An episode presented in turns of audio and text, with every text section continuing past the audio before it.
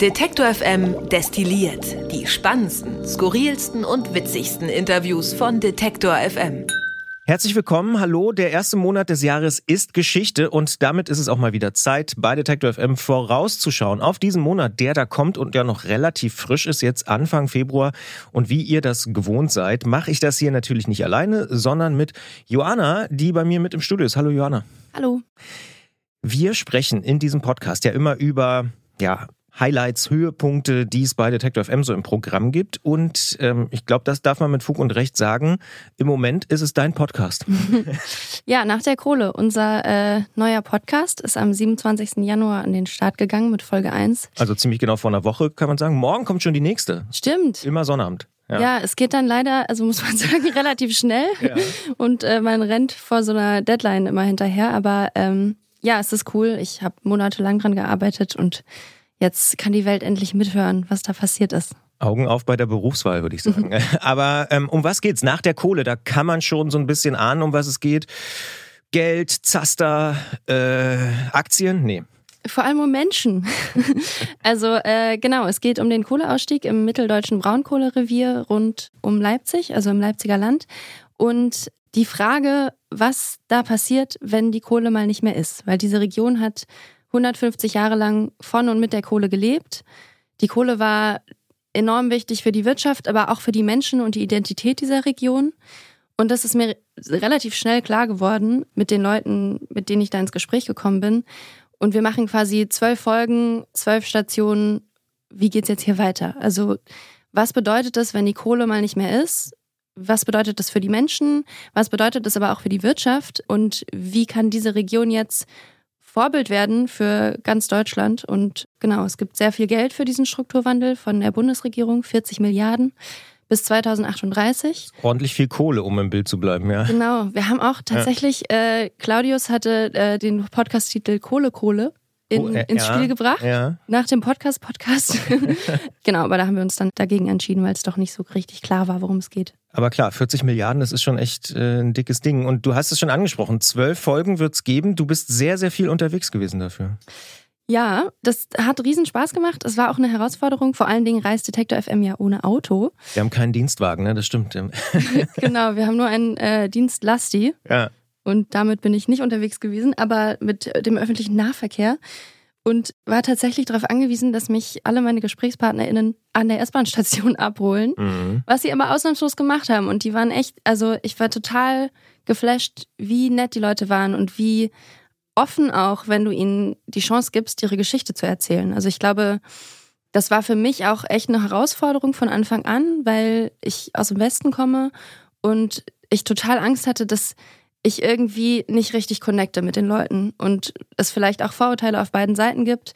Und das war aber nicht so. Also ich habe die echt extrem offen erlebt und auch irgendwie, ja, besonnen. Also das war, glaube ich, meine größte Überraschung. Ich habe niemanden getroffen, der gesagt hat, nö, Kohleausstieg finden wir scheiße, deswegen wählen wir die AfD. Also mhm. ich habe wirklich mhm. nichts in die Richtung gehört. Die Leute waren alle ja irgendwie auch hatten so eine Freude auf den Kohleausstieg und die Chance, die das jetzt für die Region auch bedeutet.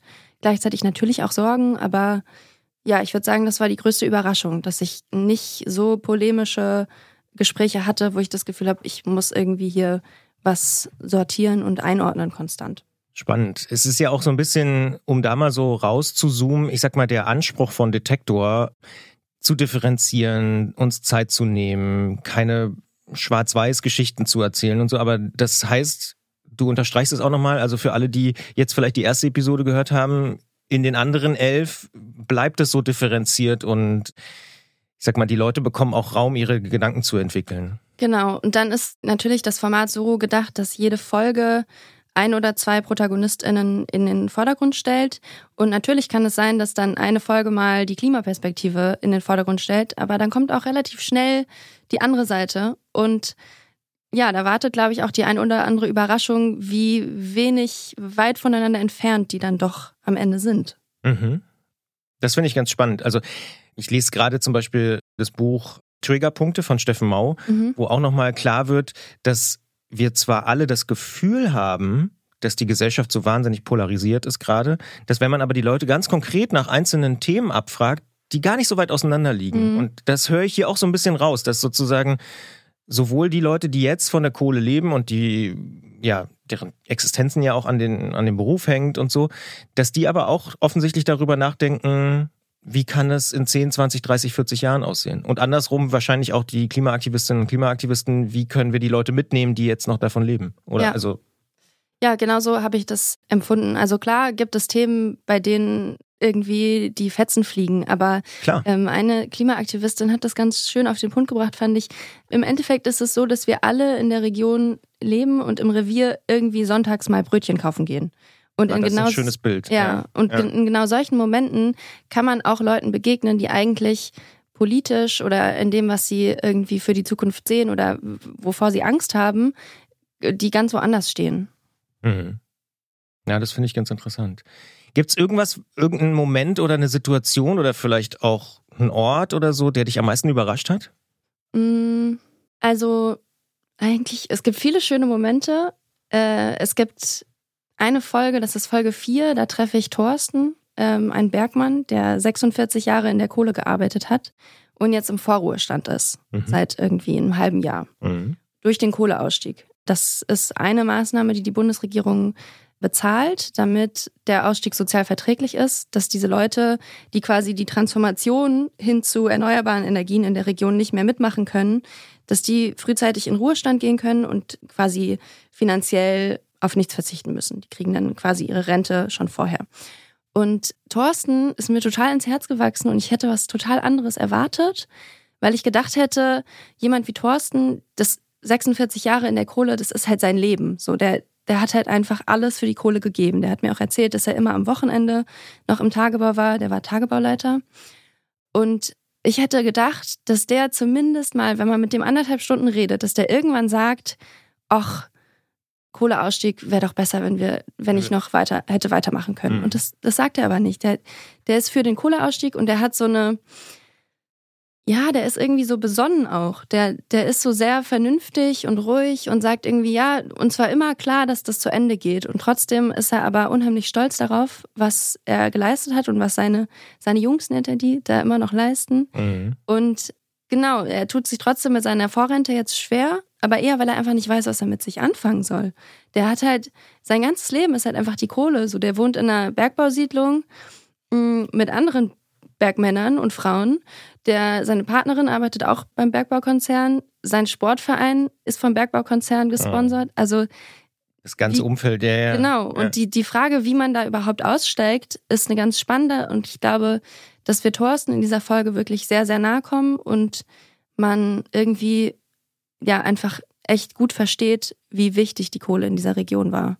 Ja. Oder ist. Hm. Ja, ist auch auf so einer, also klingt für mich wirklich total faszinierend, auch auf so einer individuellen Ebene. Ne? Also, mhm. weil, ähm, wie du das beschreibst, das ist ja so ein richtiges, ja, soziales Netz eigentlich, ne? Das, äh, das da dran hängt. Und das finde ich ehrlicherweise auch an dem Podcast so spannend. So, ich kenne ja jetzt leider erst die erste Episode, aber ähm, also das Versprechen, was ich habe von diesem Podcast, und korrigiere mich, wenn das vielleicht falsch ist, ist, dass wir hier wie mit so einem Art Schlaglicht auf eine Region gucken, wo dieses Problem irgendwie gerade natürlich gelöst werden muss und wo es ganz, ganz viele Fragen gibt. Und du sprichst eben mit Menschen aus dieser Region, aber eigentlich ist es ja in Nordrhein-Westfalen nichts anderes und auch in der Lausitz und im übertragenen Sinne natürlich auch wieder anders, aber dieser ganze Strukturwandel, Steinkohle und so ist auch nicht so anders. Ich sag nur Bergbausiedlungen, mhm. äh, soziales Netz und so weiter. Also da gibt's ja, glaube ich, Dinge, die wir überall in Deutschland in anderen äh, Industrien und in anderen Situationen ähnlich beobachten. Vielleicht nicht ganz so dramatisch, aber ähm, das, das finde ich eigentlich ganz interessant. Würdest du das unterstreichen? Würdest du sagen, ja, das stimmt, das ist irgendwie so ein bisschen, wie würde man sagen, Pass pro Toto, also so beispielhaft? Ja, würde ich glaube ich schon sagen. Ich meine, ich stecke in den anderen Themen äh, inhaltlich nicht wirklich drin, aber auf jeden Fall auch die Automobilindustrie hat einen riesigen äh, Strukturwandel vor sich und im übertragenen Sinne geht's halt auch einfach um die ökologische Transformation. So, die nächsten 20 Jahre werden enorm wichtig dafür sein, wie es hier weitergeht, ob es hier weitergeht. Und das ist auch was, was mich total beeindruckt hat. Hätte ich vorher nicht gedacht, aber ich nach dieser Recherche habe das Gefühl, die Leute im Mitteldeutschen Revier sind genau die Leute, die wissen, wie Wandel funktioniert. Also Wandel in dieser Region ist auch nichts Neues, das hat Kontinuität. Wir hatten die Wiedervereinigung in den 90er Jahren. Das war eine extrem traumatische Erfahrung für die Leute da. Da sind Familien, Geschichten zerbrochen. Also es ist wirklich, fast jeder wollte mit mir darüber sprechen. Und diese Leute sind eigentlich prädestiniert dafür, die Leute zu sein, die uns auch in die Energiewende führen, hatte ich so den Eindruck. Und was mir total klar wurde, ist, die leben halt schon mit Energie seit 150 Jahren in ihrem direkten Umfeld. Da haben Leute auch ihre Dörfer aufgegeben, um Platz für die Kohle zu machen. Und da stehen jetzt Windräder. So. Und in Bayern regen sich Leute auf, wenn irgendwie neben ihnen im, im Wald ein Windrad steht. Diese Leute, die meckern überhaupt nicht. Die finden das cool. So, weil die halt einfach wissen, wie wichtig Energie ist, was das auch für die Wirtschaft bringt in der Region. Und das fand ich ganz, ganz beeindruckend, so mit wie viel Akzeptanz auch für solche unheimlich gigantischen Landstriche, die ja da von Energie geprägt sind, mhm. äh, die Leute da durchs Leben gehen. Finde ich einen ganz spannenden Aspekt, den du da nochmal so reinbringst, die ganze friedliche Revolution, Wiedervereinigung und so. Da spricht ja die Wissenschaft tatsächlich auch von der Transformationskompetenz, dass die sozusagen so krasse Brüche schon einmal durchhaben und damit eigentlich ein großes Potenzial haben, ja, auch weitere Veränderungen irgendwie gut zu machen. Aber es gibt natürlich auch die andere Seite der Medaille, die heißt, dass es natürlich auch eine Transformationsmüdigkeit gibt. Also, dass die Leute mhm. vielleicht auch sagen, ah, jetzt reicht's auch einfach mal. Und äh, ich habe selber so ganz persönlich so das Gefühl, dass einige Leute, gerade in, in ostdeutschen Bundesländern so ein bisschen das Gefühl haben, ey, wir haben so viel Veränderung irgendwie durch und zwar wirklich vom Kopf bis auf die Füße einmal zurück. Ich kann gerade einfach nicht mehr so. Also, das ist da so eine, hast du sowas auch gespürt, dass es so eine Müdigkeit gibt oder sagst du, nee, da ist schon auch viel Optimismus und Zukunftsglaube? Also das habe ich nicht gespürt, glaube ich. Dieses Ich kann gerade nicht mehr. Ich glaube, ein Riesenunterschied macht, dass jetzt versucht wird, die Leute zu beteiligen. Also viele dieser Gespräche über die 90er Jahre, da kam schon auch mal sowas wie, die da oben sind gekommen und haben hier unser Bergbauunternehmen privatisiert. Ja, da ist viel Enttäuschung und, auf jeden Fall. Genau, da ist sehr viel Enttäuschung und sehr viel das Gefühl, dass man damals um seine Zukunft fast schon betrogen wurde von der Politik.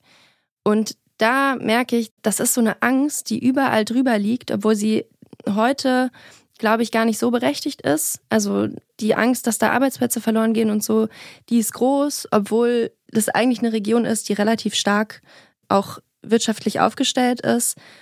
Und das ist was, was immer wieder kam. Dieses, wir wollen beteiligt werden und wir wollen nicht, dass irgendwelche PolitikerInnen aus Berlin Entscheidungen treffen, ohne uns anzuhören. Mhm. Nach der Kohle heißt der Podcast. Morgen, also wer die Folge jetzt sehr schnell hört, äh, also am Wochenende kommt die zweite Episode. Ich freue mich schon sehr drauf, muss ich sagen. Ich hoffe, du auch. Ja, total. Und ähm, was würdest du sagen, wer sollte diesen Podcast hören? Natürlich alle, aber für wen ist es besonders interessant? Ja, natürlich ist es besonders interessant für die Menschen, die im Revier leben selber. Aber ich glaube, ähm, auch so für Menschen in Leipzig fände ich es, glaube ich, auch total interessant, weil das ist echt nicht weit weg. So, man fährt irgendwie 15 Minuten mit der S-Bahn und ist mitten im mitteldeutschen Revier. Ähm, eine halbe Stunde mit dem Rennrad, ja. Oder so. Mhm. Ähm, also würde ich auf jeden Fall sagen. Und eigentlich, ich meine, jeder, der sich dafür interessiert, wie die ökologische Transformation in Deutschland, in der Welt vonstatten gehen kann, glaube ich, profitiert von diesem Podcast. Dann würde ich sagen, hören wir alle mal rein. Wer es noch nicht getan haben sollte, nach der Kohle heißt er, wir verlinken ihn natürlich auch in den Shownotes dieser Episode. Und du hast das Thema Energie angesprochen. Das ist leider, muss man sagen, auch ein großes Thema international, wenn man auf den russisch-ukrainischen Krieg guckt, also auf den russischen Angriffskrieg, denn der jährt sich ja auch in diesem Monat zum zweiten Mal. Deswegen wird es bei Zurück zum Thema, unserem täglichen Hintergrund-Podcast, auch ähm, ja, eine Folge geben zu genau zwei Jahre russischer Angriffskrieg. Ähm, ist natürlich auch ein Thema, was ganz, ganz viel mit billigem Öl, billigem Erdgas zu tun hat und äh, wo auch am Ende wieder die Energie durchscheint. Ne? Mhm. Ja, da vielleicht eine kleine nach der Kohle-Anekdote. Thorsten wurde ja in den Vorruhestand geschickt und dann wurden aber, weil dann plötzlich doch Kohle wieder nötig war, wurden wieder neue Leute eingestellt also es hatte auch so eine Absurdität irgendwie. Menschen mit unheimlich viel Erfahrung wurden nach Hause geschickt und dann wieder neue, jüngere Leute eingestellt, die eigentlich aber auch nicht wirklich gebraucht werden in Zukunft. Ja, weil man doch kurz dachte, man muss das jetzt irgendwie noch verlängern und irgendwie wieder äh, Braunkohle fördern. Na, und weil die Braunkohleunternehmen dadurch auch sehr viel Geld plötzlich wieder machen konnten. Klar, ja, ja. Der Preis ging nach oben und so. Dementsprechend auch das äh, ein Thema, was uns beschäftigen wird in diesem Monat im Februar. Ganz, ganz anderes Thema, Themenwechsel eigentlich, ist die Award Season, denn die ist auch ganz klassisch im Februar. Ich sag nur Oscars, ich sag nur BAFTA Awards, natürlich auch die Berlinale, alles Mögliche steht an. Und da gab's ja in den vergangenen Monaten wirklich einige Highlights wie Barbie, Oppenheimer, Succession oder auch The Bear. Alle sind so ein bisschen äh, im Rennen. Auch Sandra Hüller zum Beispiel ähm, für ihren Film Film. Und bei Was läuft heute, da gucken wir am Wochenende vom 23. und 24. Februar mal ein bisschen genauer drauf, wer da gute Chancen hat, wer vielleicht auch gewinnen könnte, ob es vielleicht einen Oscar gibt für eine deutsche Produktion oder eine deutsche Schauspielerin. All diese Sachen werden wir diskutieren bei Was läuft heute, unserem feinsten Serien, Film und Doku-Podcast am 23. und 24. Februar. Außerdem und das ist jetzt äh, noch ein bisschen weiter draußen, nämlich es geht ums Weltall, gucken wir im Spektrum-Podcast in ziemlich genau einer Woche auf das Weltall. Und da geht's um die These, dass wir doch niemals im Weltall leben werden. Ähm, wieso, weshalb, warum? Klärt Marc Zimmer auf am 9. Februar, also in ziemlich genau einer Woche hier bei Detektor FM. Und eine Sache würde ich tatsächlich noch äh, rausgreifen wollen aus dem Februar, was eine ganz besondere Episode ist, nämlich es gibt eine neue Folge von Tracks and Traces, unserem sehr, sehr aufwendigen und äh, hörenswerten Musikpodcast mit unserem Musikchef Gregor Schenk und der hat Fritz Kalkbrenner gesprochen und mit ihm über einen seiner großen Hits äh, gesprochen. Diese Folge ist auch schon draußen seit gestern, das heißt, die kann man schon hören. Tracks and Traces, neue Folge bei Detektor FM. Und du kennst das Spiel, Johanna, du bist nicht zum ersten Mal hier zu Gast im Podcast. Ich frage dich am Ende immer, gibt's denn bei dir einen Film oder eine Serie oder ein Buch oder ein Podcast, wo du sagst, ja, würde ich gerne den Hörerinnen und Hörern mitgeben. Äh, ja, ich bleibe mal im Thema. Ähm, unsere geschätzte Kollegin Doreen hat mir ganz am Anfang meiner Recherche ein Buch empfohlen von Grit Lemke. Äh, das heißt Die Kinder von Heu. Und darin geht es um Hoyerswerda und die Zeit zwischen den 70ern und 2000er Jahren. Und auch wieder darum, wie wichtig die Kohle für diese Stadt war, welche Grabenkämpfe es auch in dieser Stadt gab und wie wie die Menschen das erlebt haben. Und das, ich finde vor allem das Format total spannend, weil es ist ein dokumentarischer Roman. Also sie hat Interviews geführt mit äh, Menschen, die in dieser Zeit in Hoyerswerda gelebt haben und aufgewachsen sind und daraus dann einen Roman gemacht.